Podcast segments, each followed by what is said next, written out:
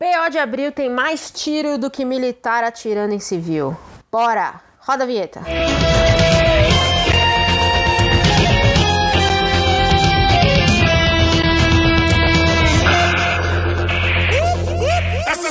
Police.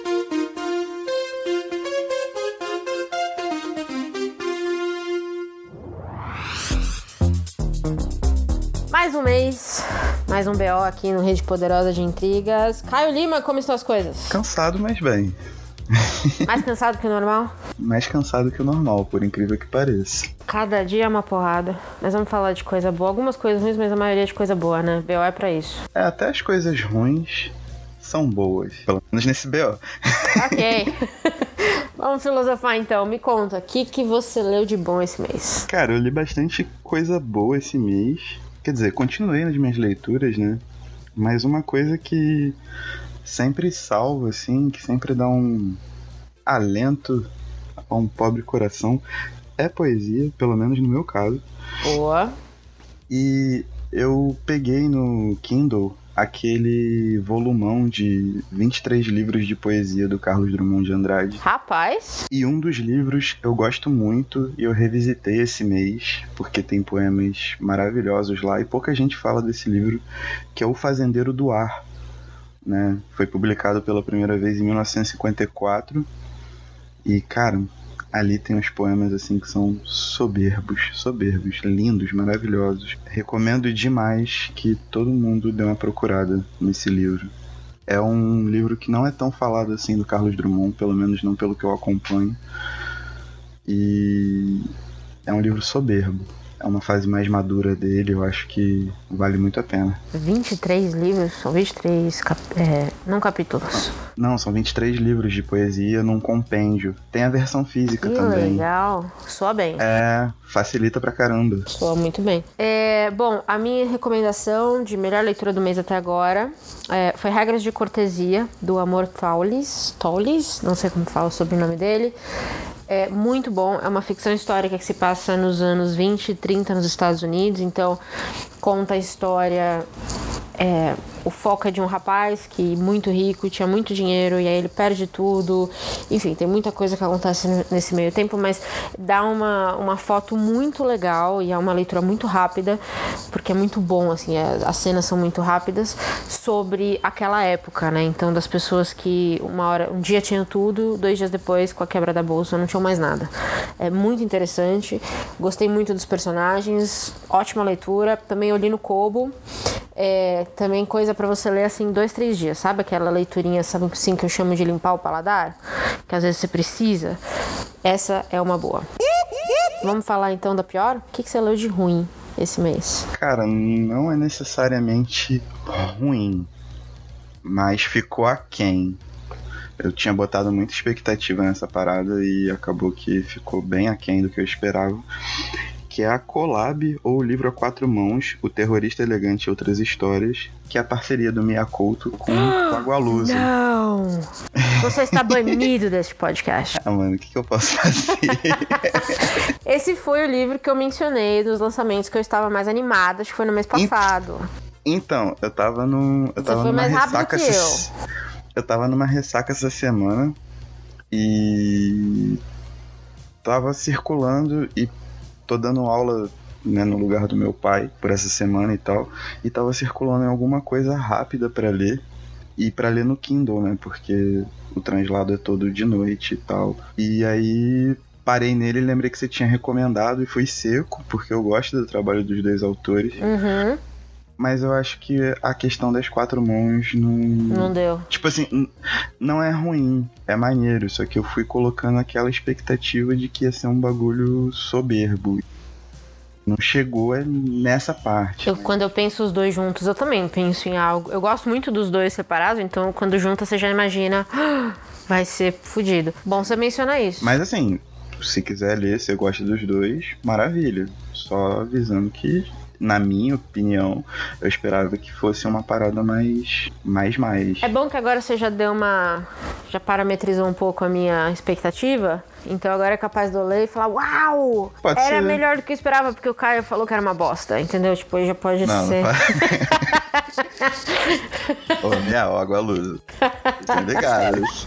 Pô, sou, sou fã, sou fã. Não vai fazer isso, não.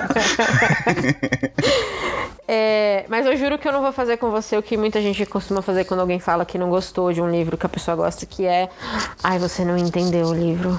Aliás, tá aqui um tema pra gente discutir mais a fundo depois. Depois desse BO a gente bate um papo sobre isso. E falando de livro mais ou menos, que ficou aquém, é a mesma explicação pro meu livro, que não é um livro ruim, mas não bateu o que eu esperava, que é Resistência, da Affinity Konar que é um livro sobre as crianças do Joseph Mengele. Quando eu vi isso, eu já falei, bom, excelente, adoro histórias de guerra, é, nunca li nada focado nisso, é um livro de ficção, mas obviamente que baseado na, nos experimentos que o Mengele fez, ou Mengele, fez com é, é, gêmeos, trigêmeos, né? Ele tinha esse interesse bizarro por crianças.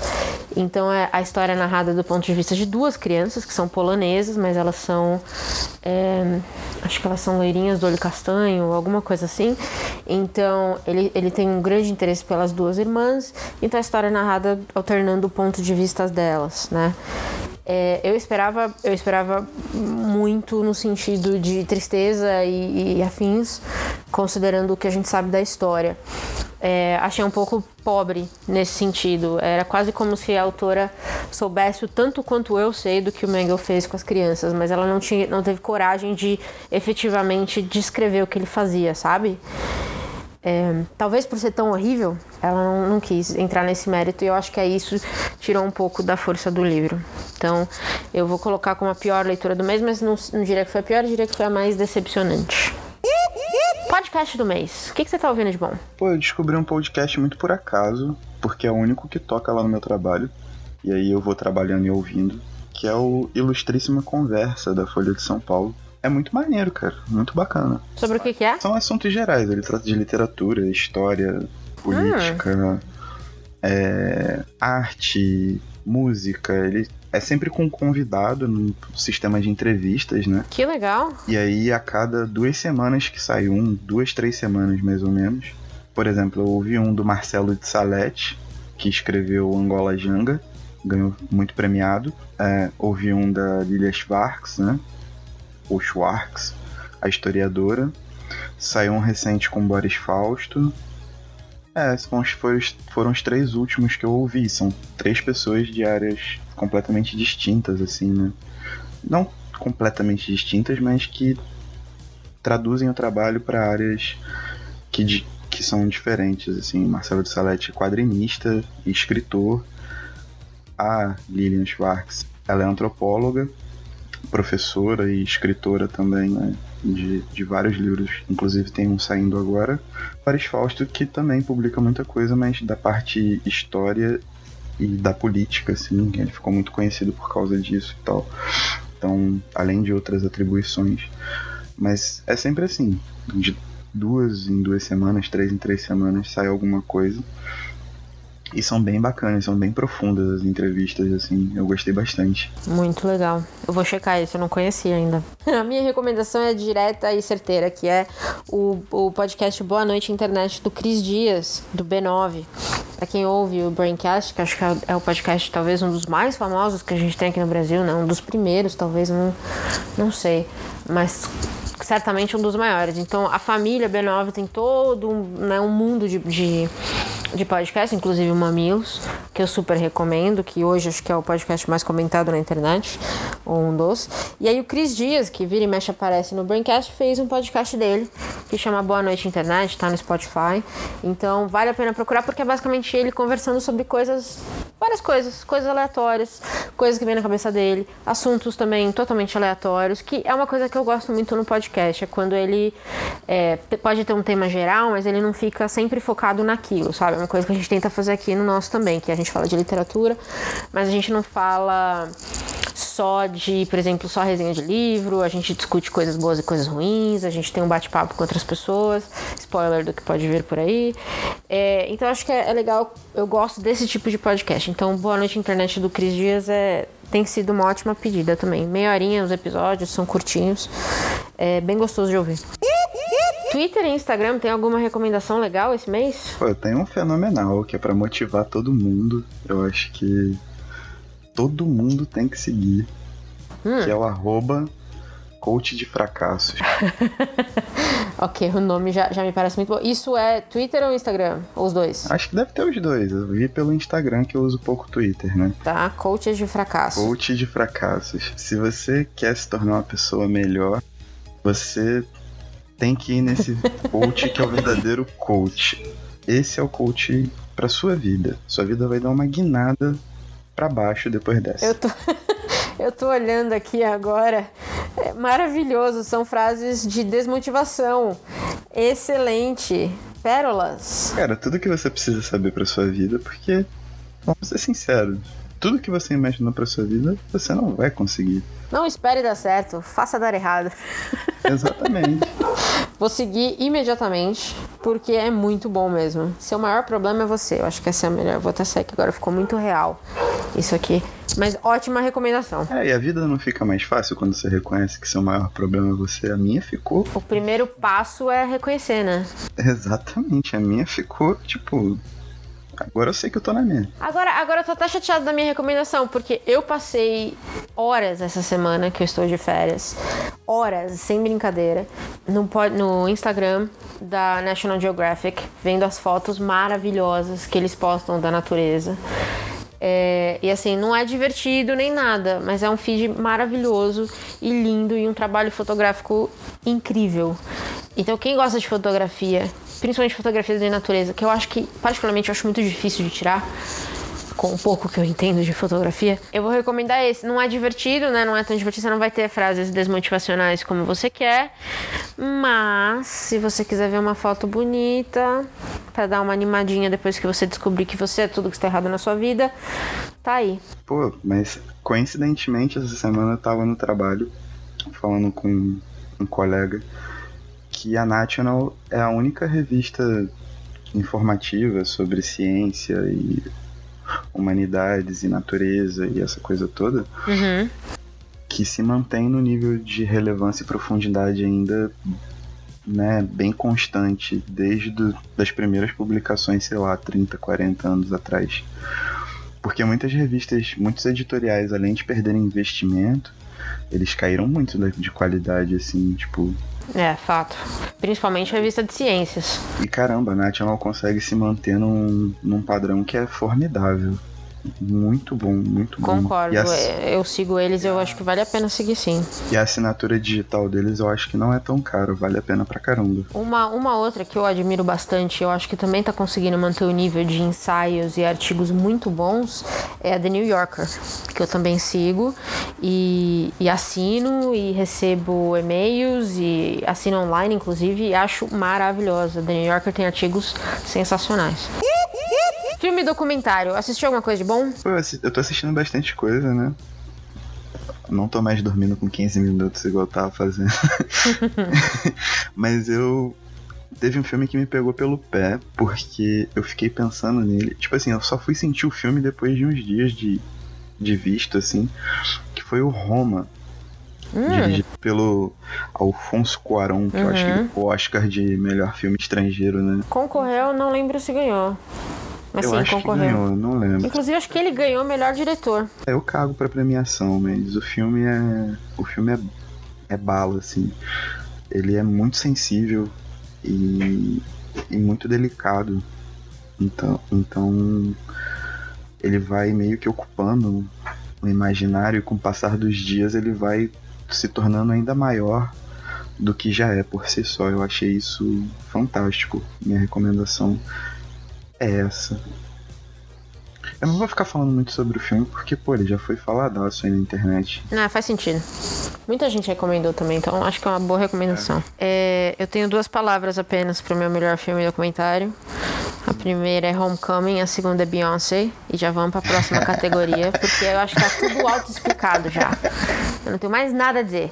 Caramba, ainda bem que eu não vi isso na internet durante uma semana, direto, assim. Eu já vi duas vezes e vou ver mais, porque estou impactada. Série do mês. O que, que você assistiu de bom? Assistiu alguma série? Assisti. é, Assisti algumas, inclusive. Tô batendo recordes assim. Muito bom. Meu Deus, não tô me reconhecendo. A que eu assisti real, assim, que eu gostei muito foi a Maniac. Jonah Hill e a Emma Stone. Foi produzida pelo próprio Jonah Hill. Ele é um cara bem bacana, assim. Eu sempre gostei do trabalho dele. E agora ele tá tomando um protagonismo dentro de um. de um. talvez um nicho que ele tenha abraçado, que é, são as coisas um pouco mais lisérgicas, assim. E ele manda bem, cara. É um cara, um cara que produziu uma minissérie, né? São 10 capítulos e acaba ali. Não tem mais nada. Pô, eu gostei muito da forma como ele abordou as coisas, a construção de roteiro, a construção visual também, as referências visuais eu achei iradíssimas. Então fica a minha dica. Maniac tem na Netflix. Pode ir na fé lá que tá tudo certo vocês não vão perder tempo. É, a minha recomendação também está na Netflix e é, é, uma, é uma série que eu, eu tenho assistido desde que lançou, tá na terceira temporada, mas eu acho que essa série vai assumir o lugar que One Day at a Time tinha na minha vida, que é aquela série de comédia light que você assiste quando você precisa dar uma animada no seu dia, sabe? Quando você teve aquela semana merda e aí chega sexta-feira à noite você fala assim, puta que pariu, que semana merda, eu preciso dar uma risada, eu preciso de alguma coisa que me faça rir. E aí você tá em casa e aí você pode assistir uma série. E essa série é Santa Clarita Diet, é, que para quem não sabe é basicamente uma história de zumbi no subúrbio americano. É maravilhoso com Drew Barrymore, tem muita sacada boa ali, tem muita sacada interessante sobre é, feminismo, sobre a parceria de um casamento, é, sobre a criação de filhos, inclusive. É muito legal e a terceira temporada acho que foi a melhor até agora. Então, quem tiver em busca, quem estiver órfão de One Day at a Time, como eu estou, é, e estiver em busca de uma nova série engraçada que, que deu uma animada nos seus dias, acho que Santa Clarita Diet pode ser uma boa pedida. Álbum, música, o que, que você recomenda? Cara, não tem como ser diferente, né? Um dos meus ídolos de formação, chamado Black Alien, acabou de lançar disco, Abaixo de Zero, Hello Hell. É, é um disco que conta a trajetória dele depois de se ver livre finalmente, né, dos problemas que teve com drogas, então é um disco bastante autobiográfico. E agora com uma caneta igual a de sempre, né? O maluco escreve muito, rima muito, tem muito flow, produzido pelo Papatinho, que é um fenômeno insurgente aí, tá produzindo coisas até fora do país. E, cara, aulas, aulas, tipo, é meio, é meio brabo, né? Porque é a mesma coisa de que de eu ver, sei lá, Space Jam. né, um filme do Michael Jordan, porque são caras que formaram o meu imaginário de infância. Mas eu acompanhei as opiniões da internet e foram parecidas com a minha, então não tô tão maluco assim. Nem tô sendo tão fanboy. eu quero produzir um muito. Tipo, quero produzir um descasso. Vale muito a pena ser ouvido. Vale muito a a pena ouvir atentamente o que ele tem para falar. E é isso, acho que vale muito a pena. É, minha recomendação é uma mocinha de 17 anos que está causando na, na música pop atualmente. A música pop atualmente é música para você rebolar a bunda. E até aí tudo bem, nada de errado nisso. Mas a minha recomendação esse mês é Billie Eilish, é, que com o álbum que ela acabou de lançar, que é When, When We All Fall Asleep, Where Do We Go, que tem músicas muito boas que não estão nada na corrente do pop que a gente vê hoje, sabe? Hoje tá muito reggaeton, dananá, e ela faz uma coisa que para mim, alguém, alguém mencionou isso em algum lugar que eu li, mas eu não sei onde, mas que na hora que eu li fez muito sentido que é, ela tem uma influência muito forte do Prodigy, que era uma banda que eu gostava muito quando eu era mais nova, é, que é aquela coisa meio dark, sabe? Meio dark, meio até assustadora de vez em quando. Então, é, Billie Eilish, para quem tá afim de ouvir uma coisa um pouquinho diferente, é, acabou de sair o álbum, tá aí também em todas as plataformas. Só escutar e, e curtir algo um pouco um pouco diferente do que tá rolando. É, então, eu ouvi falar dela, vi umas fotos dela e ela tem cara mesmo de jovem triste. Isso é uma coisa que eu me identifico. ok. Mas ainda não tive tempo de de ouvir, mas tá aí. Vou até baixar aqui no, no Spotify, porque amanhã eu viajo, vou ouvindo durante a viagem. O primeiro single do álbum, que é o Bury a Friend, é, é fantástico. Pra mim foi é puro dark dos anos 90, início dos anos 2000 que eu amava. Lançamento do mês. O que, que você tá afim de ler? Já que você cagou no meu lançamento do mês passado, o que, que você está afim de ler? Me conte. Cara, eu tenho um. Apesar de eu ser um, um cara meio iconoclasta, assim, eu me amarro em, em coisas mitológicas, em ficar dissecando coisas mitológicas, principalmente coisas que estão próximas aqui, né? América Latina, o Brasil e tal. Então eu leio bastante coisas sobre a cultura indígena aqui, astecas, maias, incas e etc. E a Ubu tá relançando com nova tradução da Joseli Viana Batista o Popol Vuh, que é o documento poético-político mais importante. Puta merda. Isso tava na minha lista, mas eu sabia que você ia falar, então eu pus outra coisa também. Tô esperta já, pode falar. Desculpa. Você é braba demais. É uma edição belíssima, com ilustrações do Francisco França. É. Cara. É uma parada que é surreal. Eu já li alguns excertos assim e li muita coisa sobre, mas ainda não tive contato com o livro em si. Mas agora terei. O Bu patrocina a gente. Pelo amor de Deus, ó, o Bu seria incrível. Aliás, meu, as fotos da edição de chorar. E o mais bacana é que além disso, se você comprar no site da editora direto, que é uma coisa que eu recomendo muito, Uhum. porque o dinheiro vai direto para a editora, é, se você comprar com a, na Ubu, no site da Ubu, você ainda ganha um facsímile de, do, de um, de um, um dos, uma das partes do Códice Dresden, que é um são páginas, né? São páginas feitas em pele, muito antigas, talvez do século 13 só que elas foram encontradas no sul do México, se eu não me engano, já não são dos maias, né?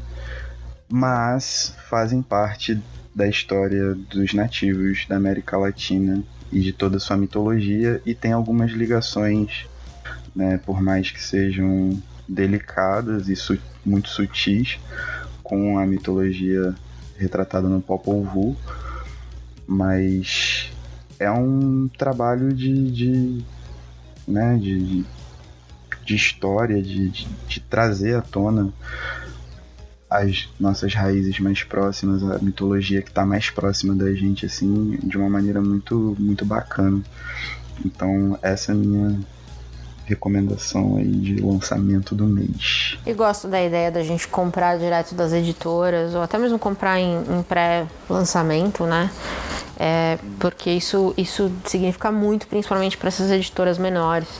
Então, mesmo que a gente tenha aí essas lojas lindas e um serviço incrível, apesar da gente ser, né, assediar moralmente os nossos empregados, é, barra Livraria Cultura, é, vale comprar direto das editoras, né, gente? Acho que é legal. É a melhor coisa, porque, sendo muito sincero, eu espero que a Quer dizer, eu não espero pelos funcionários, né? Mas pela administração. Que essas pessoas que administram a livra Livraria Cultura sofram muito no fogo do inferno. É? Porra, você tá tão sério, eu achei que você ia falar um negócio sério. Porra, deixa eu falar do meu lançamento logo. É, Foi mal, minha, eu tive que dar uma quebrada. A minha recomendação é um não ficção que eu acho que é mais importante do que nunca, é, lançado pela companhia, que é Na Contramão da Liberdade, do Timothy Snyder, que basicamente ele vai ele tá analisando ainda. A gente tá na crista da onda, então acho que tem muita análise para ser feita, mas ele tá olhando para esse populismo e autoritarismo que tá surgindo muito forte, né, na Rússia, na Ucrânia, na Europa, nos Estados Unidos e agora aqui. É, então, o, o, livro não fala de Brasil, mas eu acho que ele pode nos ajudar a entender um pouquinho como é que a gente chegou onde a gente está. De novo, a gente está na crista da onda, então ainda acho que no futuro ainda vão ter muitas obras que vão analisar esses movimentos sociais que a gente está vivendo agora, é, mas esse é um, é um primeiro passo que me pareceu muito interessante. Então, tá saindo esse mês pela companhia. Essa, essa onda que a gente tá na crista aí é uma onda de merda, né? Mas não, de total, totalmente de merda, mas é uma onda social, não deixa de ser uma onda social baseada num populismo muito forte. E é isso que mais me interessa nesse processo todo. É, é muito interessante o populismo associado ao autoritarismo. Eu acho que a gente, nós aqui, vai de, de 20, 30, 30 e poucos anos, ainda não tinha visto isso. É, e é um fenômeno muito bizarro. Então eu, eu tô muito interessada em tentar entender mais sobre né, esse pessoal que está olhando para esses fenômenos e tentando entender o que, que eles estão tirando disso. Eu acho que é uma, é uma conversa que a gente precisa ter. Mas vamos, vamos para a parte boa, para fechar esse BO com a parte boa, que é a surpresa do mês. Você teve alguma surpresa boa esse mês? Esse mês? Tive duas surpresas esse Olha mês. Olha só. Começa pela ruim ou pela boa? Não, começa. Eu vou ter uma que é boa, mas o assunto é ruim. Então começa pela ruim, aí você fecha com a boa. Pode ser? Eu li o Pescar Truta na América, do Richard Brautingham, que é considerado o último beat. Saiu pela José Olímpio agora. É, cara, foi uma surpresa negativa porque eu acho que eu enchi o saco de literatura beat. E de certa forma, com algumas exceções, tudo parece um bagulho lisérgico, mas não sei, não me pareceu natural. Eu fiquei não decepcionado rolou. quando eu li. É, parecia uma parada meio forçação de barra, assim. Aí liga tudo a pescar truta. E aí faz umas metáforas com peixe e tal. E aí tem umas coisas nonsense. Aí, pô, tem muita gente que fala que é o bagulho mais genial do universo. Tem muita gente que só cospe um fuck. E sei lá, eu fiquei lendo e. Sabe quando o bagulho não é convidativo? Então, não foi convidativo. Eu achei que fosse uma parada maneiraça, porque eu gosto de coisa de doidão. Mas não, não bateu a onda. Em compensação, por falar em coisa de doidão, de pessoas que gostam de, de utilizar opiáceos nas horas vagas, eu tinha no Kindle e nem, nem me lembrava Histórias Extraordinárias do Edgar Allan Poe e aí tava de bobeira, no tempo livre, e falei, pô, vou ler. E me surpreendeu muito positivamente. É, eu li muito Edgar Allan Poe quando era mais novo, assim. Não que eu seja totalmente velho, só não tenho cabeça de velho. É, tem que esclarecer. Eu não. Eu captava que era o, a questão do terror e tudo mais. Mas nessa nova releitura, assim, dos contos que estão contidos ali, né, das histórias, caramba, aquele maluco sabia muito bem o que tava fazendo. Tem muita parada boa ali, muita parada muito boa. Eu fiquei impressionado de verdade, assim. É uma boa dica, talvez eu, eu esteja precisando reler um, um pouco também. Eu li quando era bem mais nova também e nunca mais reli. Pode ser interessante reler. Tem umas estruturas ali, né?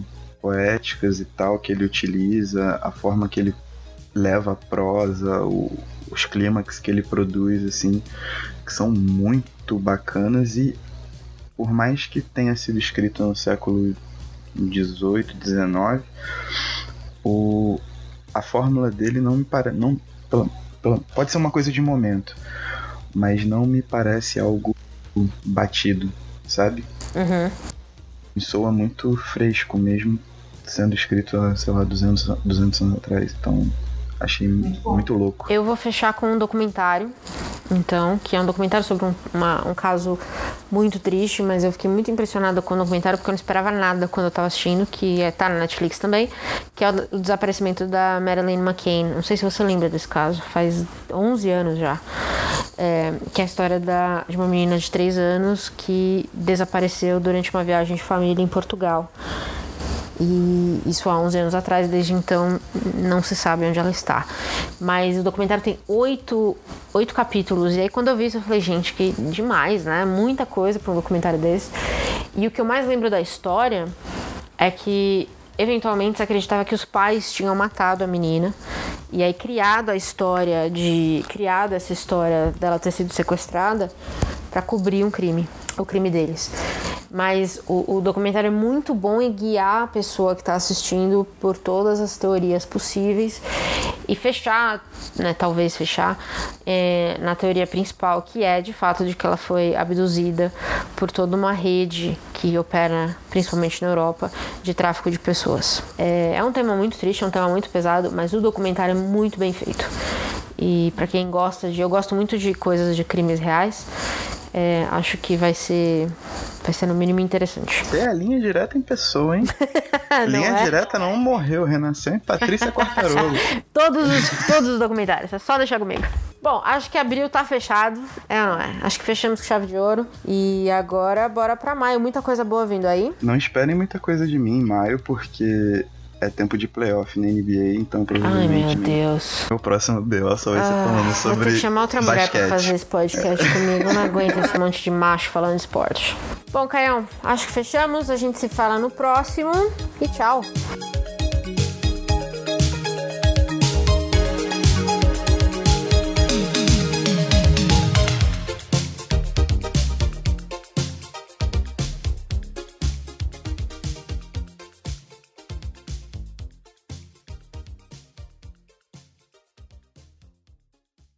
Este podcast foi editado por Gustavo Angeléia.